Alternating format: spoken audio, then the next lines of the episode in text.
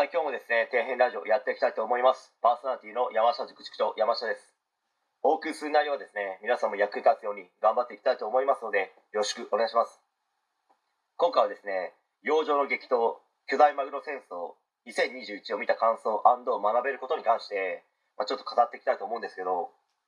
まあ、マグロと聞くともう一つテレビ朝日系列で放送されている、まあ、愛病ピコ太郎のためにですね、孤軍奮闘し続けている、まあ、幸運の天才漁師、山本秀勝さんが出てくる、あ、番組が有名だと思うんですけど、まあ、こっちの番組はテレビ東京ですね、まあ、自分の住んでる地域はテレビ東京映らないので、まあ、どういった契約なのかわからないですけどテレビ東京の番組をですねいくつかやってるんですよね。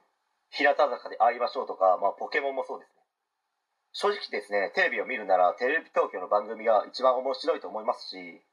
まあ、他のテレビ局の番組はなんかマンネリ化してるというか昔ほど見なくなりましたね、まあ、そしてこの洋上の激闘巨大マグロ戦争に出てきた娘さん2人がいるマグロ漁師の方なんですけど、まあ、見てて思わず辛くなってしまいましたね、まあ、何が辛いかと言いますと何年か前にですね奥様を亡くしてるんですよ。しかもまだですね娘さんも学生ですしお金の方もそうですけど仕事もしながら家事もやって弁当も作ってとかなりご苦労されたと思います、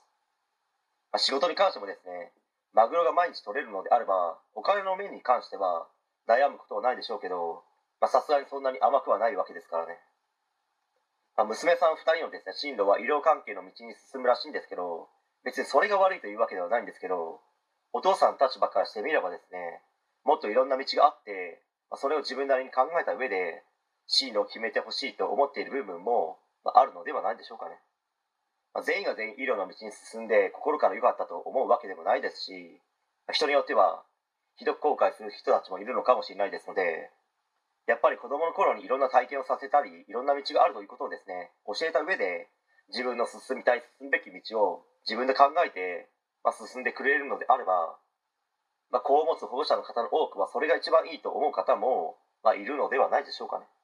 まあ、それ以上にですね体が丈夫で怪我も病気もなく日々を過ごしてくれるのであれば、ま、それが一番ですね親が望んでいることなのかもしれないですけど。